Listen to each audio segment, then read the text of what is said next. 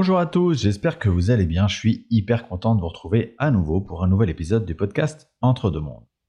Alors aujourd'hui, on va aborder un thème qui fait un peu peur et dont on ne parle souvent que du bout des lèvres. Il s'agit du bas astral.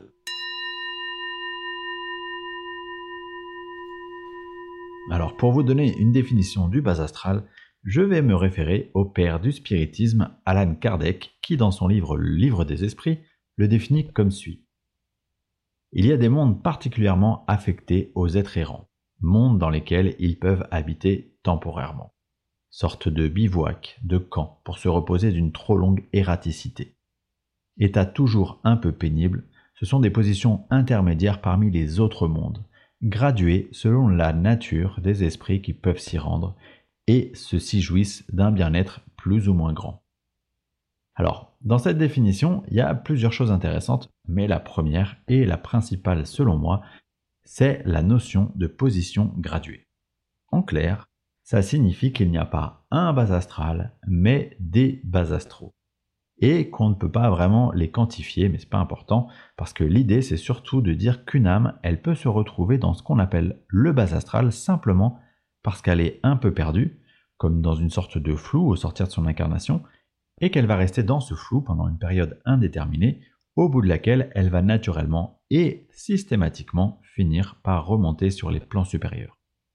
À côté de ça, il y a donc un ou des bas astraux, d'autres bas astraux, qu'on pourrait nommer très bas astral pour le schématiser, qui seraient euh, une sorte de lieu de résidence d'êtres qui sont revanchards par rapport à tout ce qu'ils ont pu vivre comme expérience en tant qu'âme et qui, de ce fait, prennent une sorte de plaisir à nuire, avec les moyens qui sont les leurs évidemment, aux êtres incarnés que nous sommes.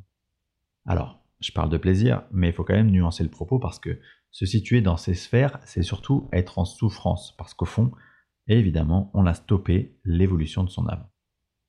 Donc, si on veut simplifier, il y a d'une part un espace vibratoire avec des âmes perdues, en transit, en errance, et d'autre part un espace vibratoire avec des énergies un peu moins sympathiques, plus négatives, qui pourraient donc être peuplées d'entités, de miasmes, de parasites, de larves, de résidus énergétiques, et finalement de tout plein d'égrégores de pensées ou d'émotions négatives.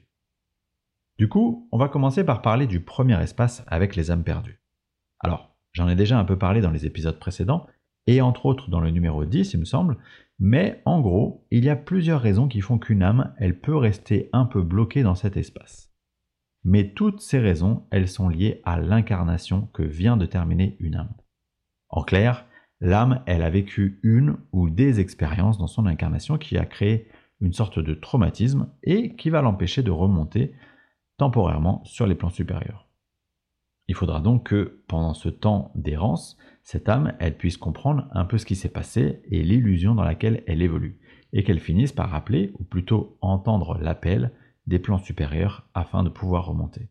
En attendant, dans l'espace vibratoire dans lequel elle évolue, cette âme, comme je vous l'ai dit, elle va être dans une sorte de flou. Ce qui veut dire que elle va pas toujours bien comprendre où elle se trouve, ni quelles sont ses possibilités, etc.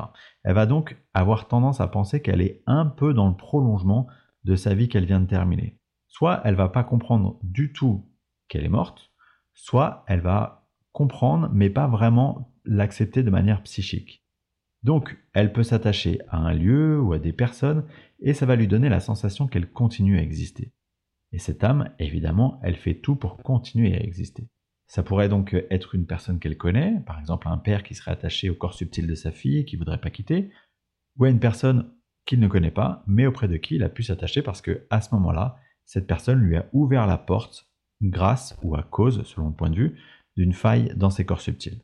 Alors, rassurez-vous, si vous écoutez ce podcast, il est fortement probable que vous ayez un degré de spiritualité élevé. Autrement dit, euh, que vous ayez déjà une conception de la vie après la vie. Et ça, ça va probablement vous éviter de vous retrouver dans cette zone de flou comme ces âmes-là.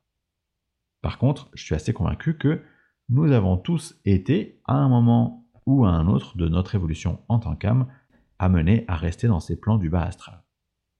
Maintenant, parlons un peu de la seconde catégorie, celle qu'on pourrait du coup nommer le très bas astral.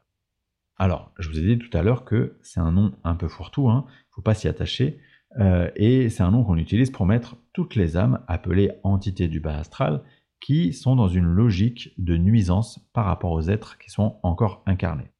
Mais on y retrouve aussi tout un tas de parasites énergétiques ou de pensées collectives négatives.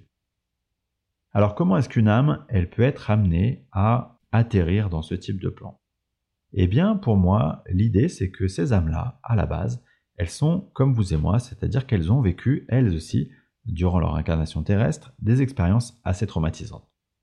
Sauf qu'une fois qu'elles sont sorties de ces incarnations, autrement dit, une fois qu'elles sont mortes, elles sont restées dans une énergie sombre, de type euh, colère, rancœur, haine, vengeance.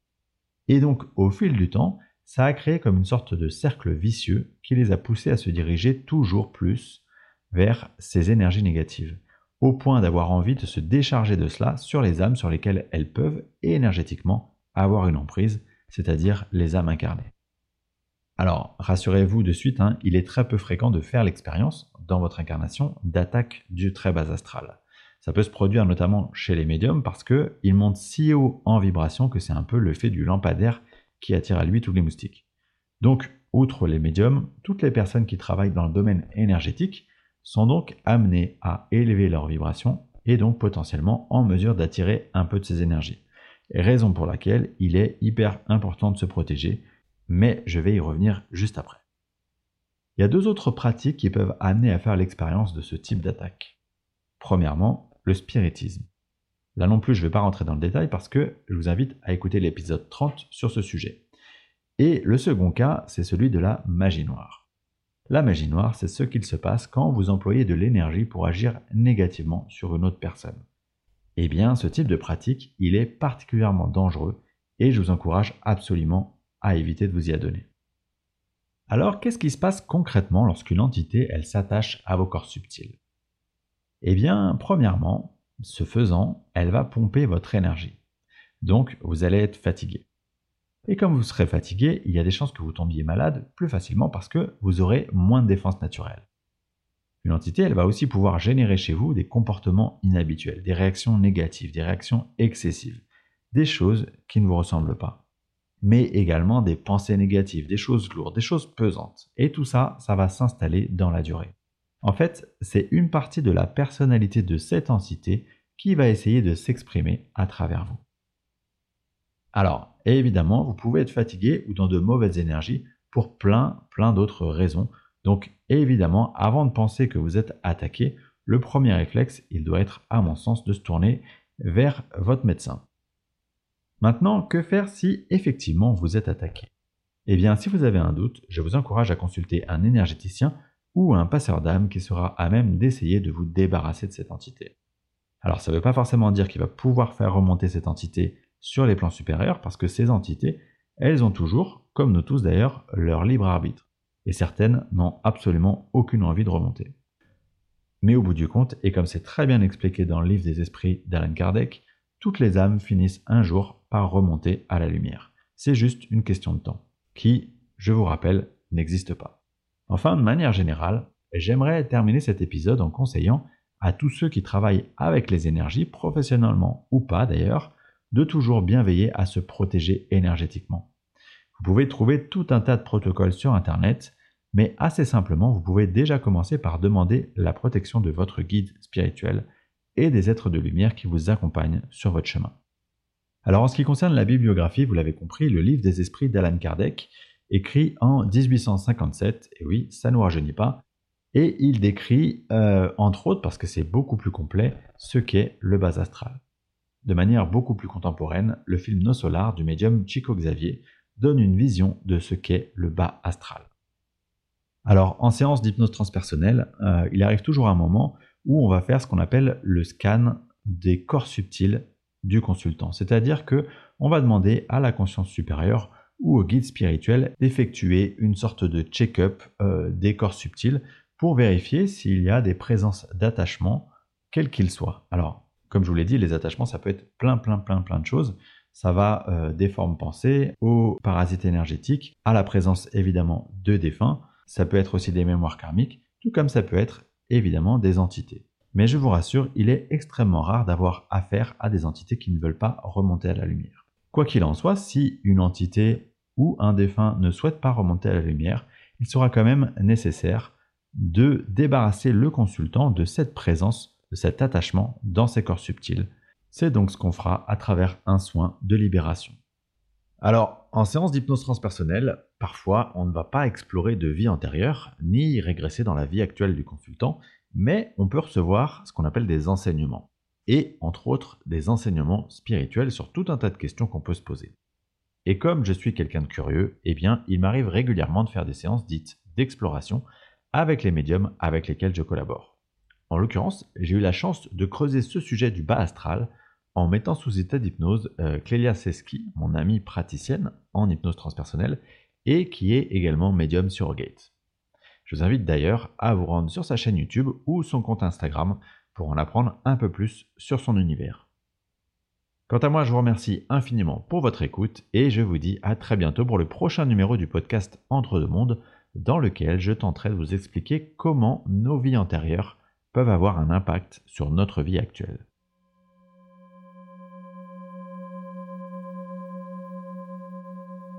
Est-ce que dans, ces sphères-là, dans cette dimension-là, euh, il y a des âmes qui ont euh, la volonté de nuire à d'autres âmes qui seraient encore dans le plan terrestre.